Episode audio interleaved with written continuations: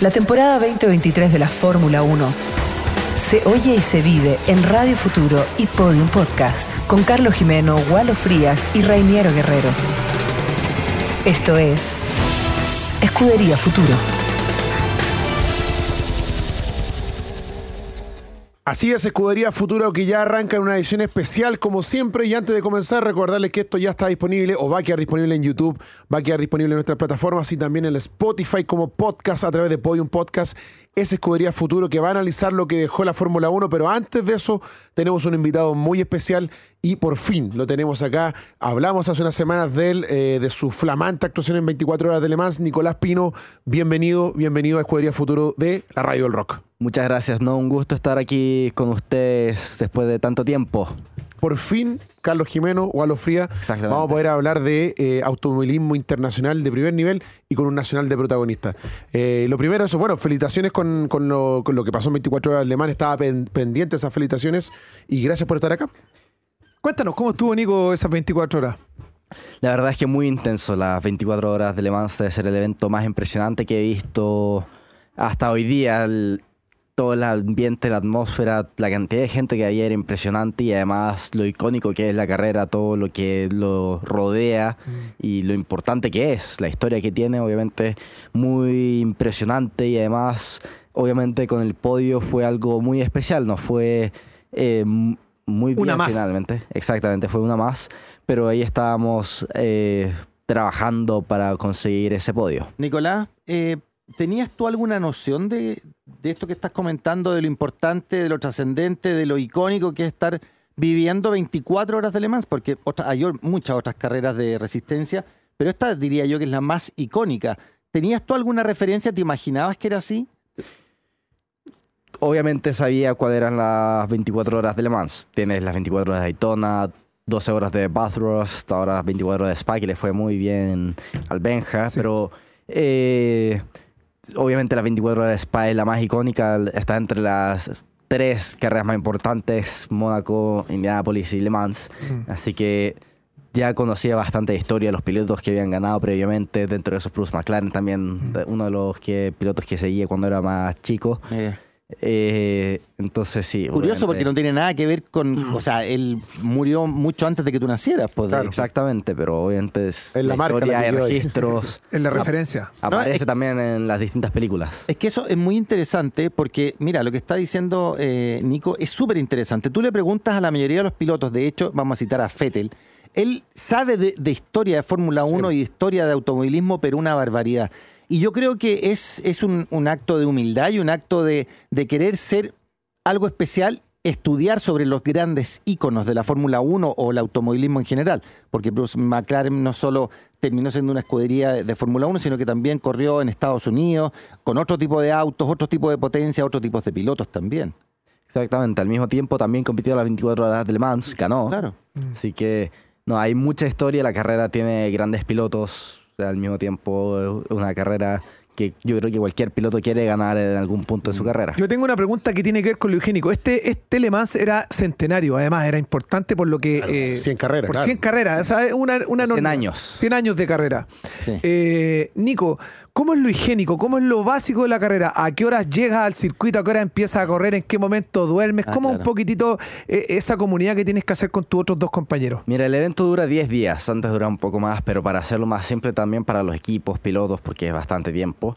Hoy día dura 10 días, partes con un día 100% libre para poder practicar todo lo que tú quieras, hacer los ah, cambios.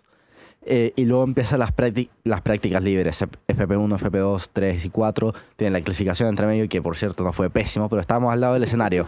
estábamos al lado del escenario, estábamos ahí, estaba Leclerc al frente, LeBron James llevó la copa, estábamos ahí al lado, entonces... Pues, da lo mismo. Da lo mismo. Da lo mismo, esa parte estuvo buena. decimos que fue a propósito. pero...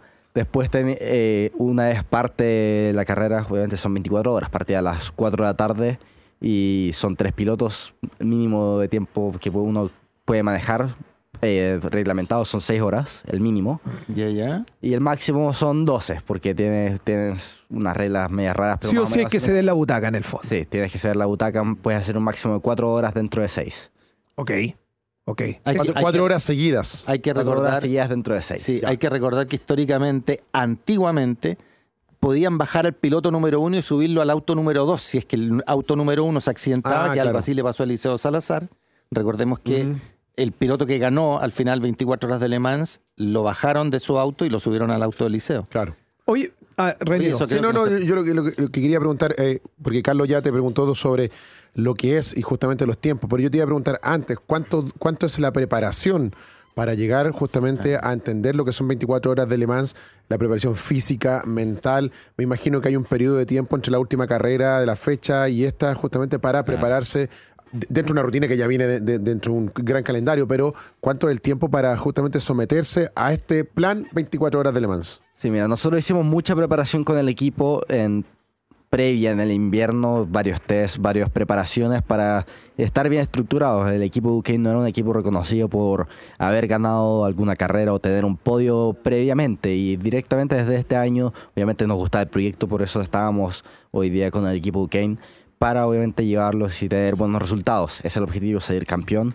y ir a ganar todas las carreras. Hoy día por eso está Gianni, estoy yo, estoy René, está René, para ir a ganar y estamos hoy 100% enfocados en eso. Hicimos mucha preparación durante el invierno para hacer todo el tema de procedimientos, aprender sobre el auto, ir mejorando eh, constantemente para llegar bien preparado a las carreras y directamente desde Barcelona ya se veían los resultados. Ganamos la primera carrera, vamos liderando el campeonato y de esa manera obviamente va vinculado eso todo lo que es la parte deportiva con el equipo deportivo y está después la parte personal con obviamente hoy día estoy basado en Madrid Mm. por el por la comodidad por el por el aeropuerto Por la logística, moverse, la logística del, pero al mismo del- tiempo del motorsport. Exactamente, pero al mismo tiempo está el centro de entrenamiento de MSI, Mm. que debe ser uno de los entrenamientos, centros de entrenamiento, el mejor centro de entrenamiento para deportistas en motorsport y astronautas Mira. del mundo.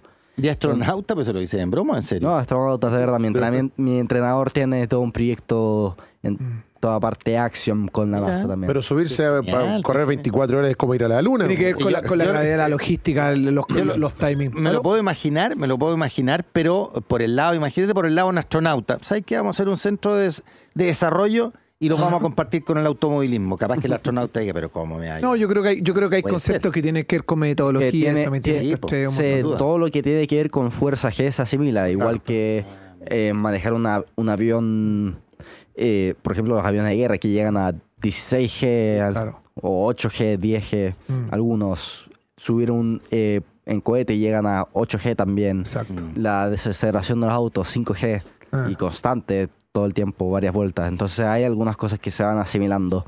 Nico, ¿a qué hora empezaste en, tu, eh, en estas 24 horas de Le Mans? ¿A qué hora empezaste a correr? Eh, ¿A qué horas te bajaste? ¿Qué turno tomaste? Cuéntanos Eso, un ¿qué poco turno eso. tomaste? Iba, iba la pregunta. Manejé alrededor de 11 horas, más o Ah. menos. Ah, en la 20 fui el piloto que más manejó. Sí, po. Y obviamente por eso la preparación física es muy importante. ¿Partiste Así- tú o no? partió Neil. Ok. ¿Y ¿Y compañero la razón equipo. de por qué manejaste más tú? Podemos intuirla, pero mejor comentémosla. ¿Cuál fue?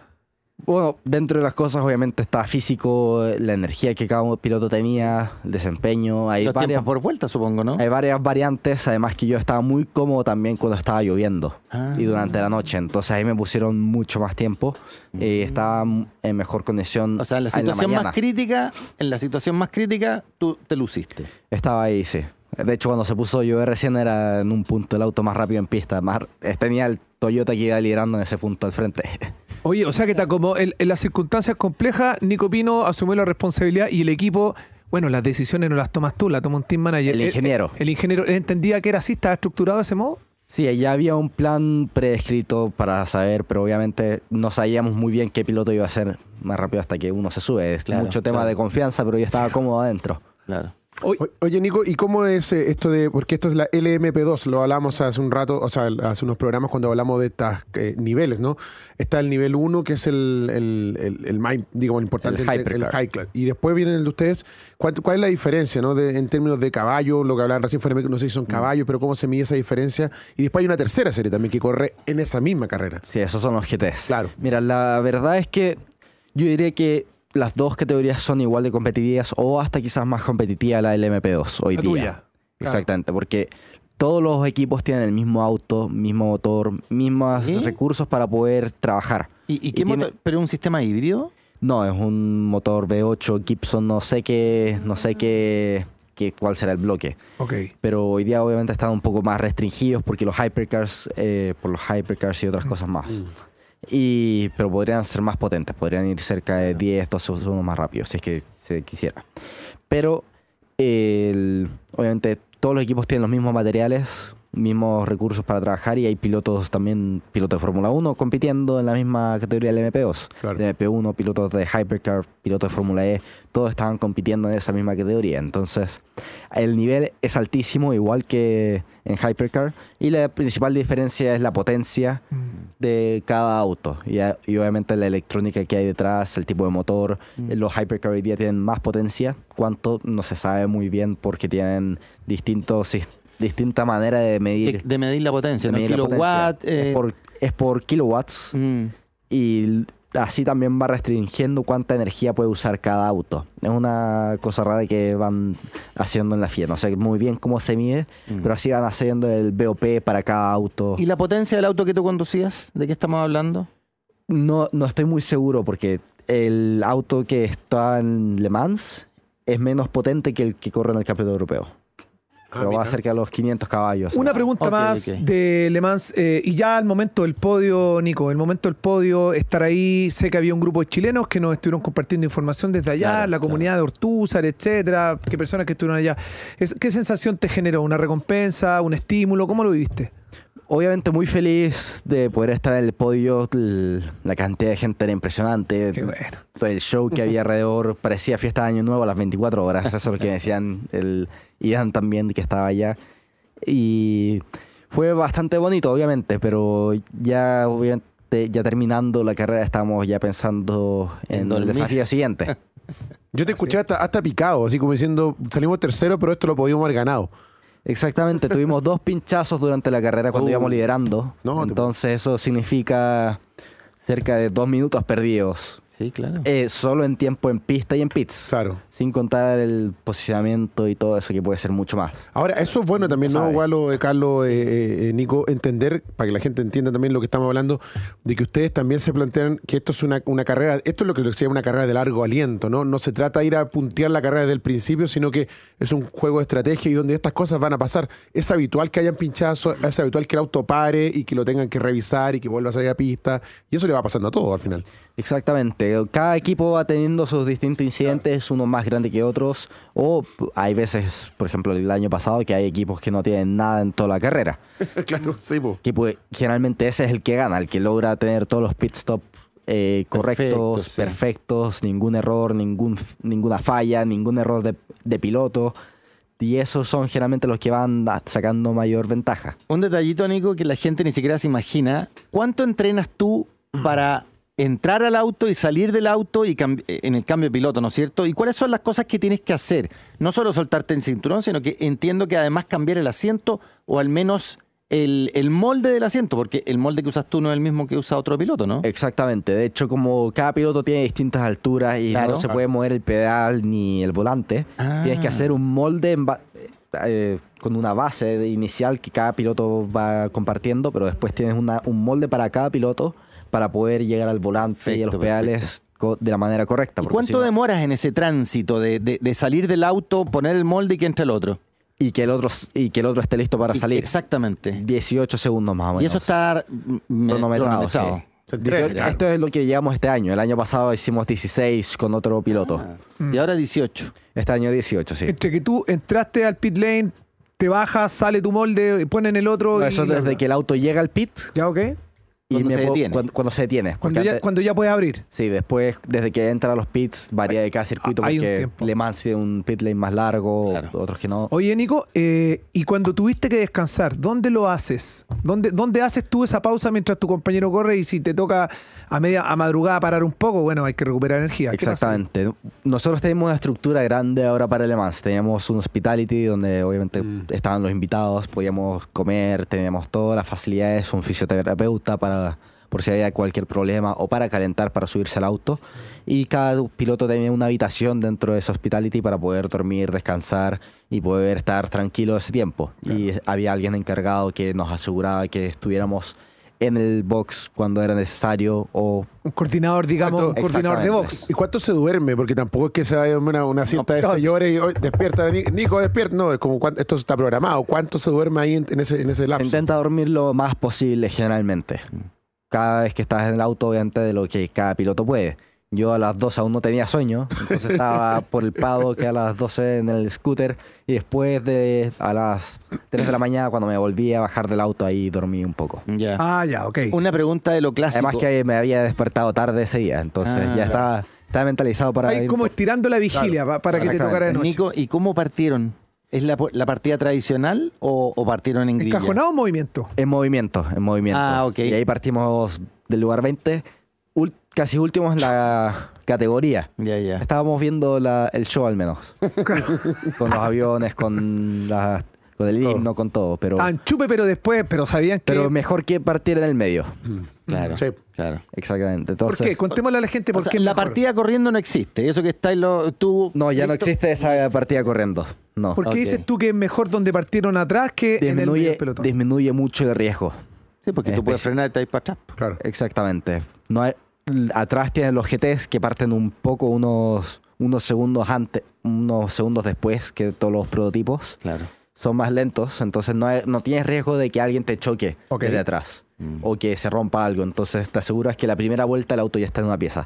Que muchos equipos pierden la carrera en la primera vuelta. Primera vuelta. eh, eh, en 24 horas. O sea, es para matar a ese piloto. Sí, claro. es Oye. Nico, eh, y a propósito, bueno, tercer lugar, ¿no? El- y lo que eso significa, el- el- a- eh, no solo acá, para nosotros, obviamente, un impacto que un piloto chileno logre, logre este, este, este resultado, sino que me imagino que en Europa también eso repercute en tu nombre, cambia un poco la perspecti- perspectiva. Y uno se pregunta, y hay mucha gente, eh, a propósito del impacto y del como el reflorecimiento que hubo con la Fórmula 1 en los últimos años, ¿esto te puede proyectar, por ejemplo, a una butaca Fórmula 1 o son mundos distintos? ¿O tú te especializas en este tipo de autos, este tipo de competiciones? ¿O no? No sé, ahí te pregunto, más allá de todas las aspiraciones personales, digo. Mira, obviamente se, hubo mucha repercusión en Europa, además por eh, ser el más joven en Sí, la historia en el podio y distintas cosas que van, va- se van notando allá en el aeropuerto. Obviamente me tenía que sacar algunas fotos, me reconocían algunos que Eh, venían la de, fama, la sí, fama. sí, que pues. venían de Le Mans también. Claro, Entonces, Público más motorizado también, claro. entonces, bueno, todos se fueron el mismo día. Entonces el aeropuerto estaba lleno de gente que venía de Le Mans. Pero obviamente los resultados que hemos tenido el año pasado, este año, que nos está yendo bien sistemáticamente y además eh, muy rápido, va abriendo distintas puertas para poder ir avanzando, pero hay que, hay que tomar la oportunidad correcta. Hoy día el objetivo es ser el mejor en cualquiera de las tres grandes ligas del automovilismo, sea Fórmula 1, Fórmula E o la WEC. El objetivo principal es el mejor, ir a ganar y en base a eso hay que ir tomando las decisiones correctas. Por eso hay un equipo detrás que nos está ayudando a ir tomando esas decisiones y no dejar otra pasar. Y a ti, pero a ti, te- a ti me imagino que la Fórmula 1 es un sueño, o por eso te La pregunto, Fórmula 1 sí. está dent- dentro de los objetivos también, sí. Nico, eh, para que la gente un poco entienda lo que es subirse a este tipo de autos, primero, la visibilidad es escasa. Es menor que en un Fórmula. Eh, tienes que manejar de noche. Con menor velocidad, eh, visibilidad Y y, con lluvia además con lluvia. claro. Entonces, trata de, de- de- de contarnos un poquito cómo, cómo te sientes adentro del habitáculo, eh, cómo, cómo superas estos temas visuales, condiciones, cómo, cómo manejas eso. Mira, hoy día con los simuladores, obviamente, con toda la tecnología que hay detrás, uno llega al circuito y ya se sabe el circuito de memoria. Ya, Tienes que- un problema menos. Un problema menos. Y además, después, una vez llegas al circuito, ves los distintos detalles, caminas el circuito. Entonces ya tienes una visualización bastante buena de qué va a pasar y al mismo tiempo ves videos de años anteriores Claro. para ver qué cosas van pasando, qué errores se van cometiendo, qué incidentes van ocurriendo, para prevenir esos mismos eh, para prevenir que eso pase. Y, y en, el, en el automóvil mismo, ¿tienes este tipo de volante Fórmula 1 donde vas corrigiendo cosas? Exactamente. ¿Y, qué cosas distintos manejas mapas- durante la carrera? Tienes el balance de frenos, el distintos mapas de motor, distintos planes, distinto control de tracción que está ¿Y los vas moviendo permanentemente? Sí. Eso, eso es la herramienta principal para, obviamente, cuando estás peleando por posición, eh, te da un- uno o dos kilómetros por hora más Y, y, por ejemplo, que lo de- puedes usar. Nico, de, de estos movimientos, por ejemplo, vamos a citar uno, el control de tracción, ¿para qué lo usas? ¿Y cuándo lo, cuándo lo usas? Control de tracción obviamente es principalmente para cuidar el neumático, ¿Ya? para evitar obviamente ciertos tipos, para también el diferencial afecta un poco y va afectando distintos mecanismos cómo se va comportando el auto. Más que porque necesi- se necesita control de tracción, ¿Ya? es para evitar que el auto haga ciertos movimientos. Pero, por ejemplo, si vas perdiendo grip, ¿tienes que variar el control de tracción? Lo- muchos pilotos lo varían, hay ciertos momentos que tu pie es que se active, Ah, si es que es más invasivo o no, entonces se va ajustando. Generalmente cuando ya quedan cinco vueltas para cambiar el neumático, lo desactivo. No es que lo necesite para poder Claro. para ya, manejar. ya- ya el neumático sabes que lo vas a cambiar, por lo sé, tanto... sé que, le- que es lo último que Ya no le le queda. Perfecto, perfecto. Entonces así puedes ir esas dos décimas más rápido Exactamente, antes de parar. que Nico, te quite. Pero ¿Te podemos llevar a la ¿eh? Fórmula 1? ¿Ya Sí, claro, se acaba el tiempo, Te ya rápido, la, queremos 1. ya rápido a la Fórmula 1. Este fin de semana fue el Gran Premio Spielberg. No sé si viste, me imagino que nos dijiste eh, este Gran Vi, Premio. vi algunas vueltas, sí. ¿Qué te- el otro día leí a Verstappen una entrevista, lo vi en realidad, una entrevista donde decía que él, cuando hace simulador, ya no entrena Fórmula 1. A él siempre le ha gustado entrenar WEC, resistencia, que es lo que tú estás corriendo. Exactamente. Eso es lo que le gusta hacer en simulador porque dice que le enseña mucho más Que un Fórmula Fórmula 1. 1. Mm. ¿Qué, pi- ¿Qué piensas tú de eso? Bueno, tiene distintas cualidades. Parte de por qué hoy día estamos en los prototipos es por las por lo que te enseña y las distintas cualidades que te va otorgando como deportista, como piloto. De- hoy día, obviamente, los fórmulas son carreras de sprint, ir a atacar, pero deja de lado todo lo que es mucho el desarrollo del auto, manejar distintas variables, ahorro de combustible, cosas que no se aprenden en ese tipo de carreras porque vas a fondo todo el tiempo. Claro. Inteligente entonces Verstappen al hacerlo. Sí, pues obviamente. Por algo está ahí. Por algo está ahí. Oye, eh, se nos acaba el tiempo, lamentablemente. eh, una tremenda conversación que ya queda disponible. Nico, de verdad te agradecemos. ¿Qué se viene rápidamente? ¿Qué se viene ahora en las próximas fechas? ¿Vuelves a Europa cuándo? Ahora tengo que viajar de vuelta a Europa. Ya. Ahora, ahora ya. Ahora ya. Entonces, eh, a preparar obviamente las cuatro horas de Paul Ricard el 16 de julio. Voy a estar una semana en Madrid y después el martes del 16 tengo que viajar a Paul Ricard para preparar obviamente con el equipo y, y ir por otra victoria. Supongo que vas a terminar eh, el año en ese mismo equipo, ¿no? Exactamente, sí. Perfecto. El plan es para todo el año. Qué bueno, histórico, Paul Ricard. Oye, Le Mans, va- Paul Ricard. Solo, solo, Tremendo. solo ¿Va, grandes va nombres. para tricampeón Verstappen o no? Yo creo que sí. Obviamente la mentalidad que tiene, las decisiones que toman, eh, están va en muy buen camino. Va tomando algunos riesgos como esa última vuelta rápida que quiso sí, tomar al final, pero No quiere dejar nada. Eso fue una maldad. Pero eh, eh, va, va está con el mejor equipo, en el mejor auto y además es muy muy bueno, muy talentoso Sí. y tiene una cabeza fría, que es lo más Y- importante. Y el equipo lo respalda absolutamente. Esta semana no pelearemos por, No, con Gualo, extraordinario. por Checo y No, por no, no, yo me estoy eh, cuidando. por Yo voy a No, no, pero. Fuera eh, micrófono le vamos a preguntar. Eso, Nico, gracias eh, por estar con nosotros, por el tiempo, de verdad. Un, un honor, un honor tenerte acá. Eh, felicitaciones por ese tremendo logro en Le Mans y que sigan muchos logros más en las categorías y en los proyectos que emprendas. Acá estaremos para apoyarte. Muchas gracias, de verdad. Muchas gracias. Nada, gracias, Bueno, Nico. Carlos, Gualo, Gualo, que estén bien. Nos vemos, programa. nos reencontramos nosotros la próxima semana porque si viene Silverstone. Silverstone. Silverstone, gran premio de lujo. Seguimos acá analizando Escudería Futuro y esto ya está disponible en el YouTube, en el Facebook y también en Podium Podcast a través de Spotify o donde escuches tus podcasts. Nos vemos la próxima semana. Chao, chao. Chao. Esto fue Escudería Futuro. Si quieres seguir escuchando el mejor análisis del campeonato de la Fórmula 1, síguenos en Podium Podcast, Spotify o donde escuches tus podcasts. Podium Podcast. Lo mejor está por escucharse.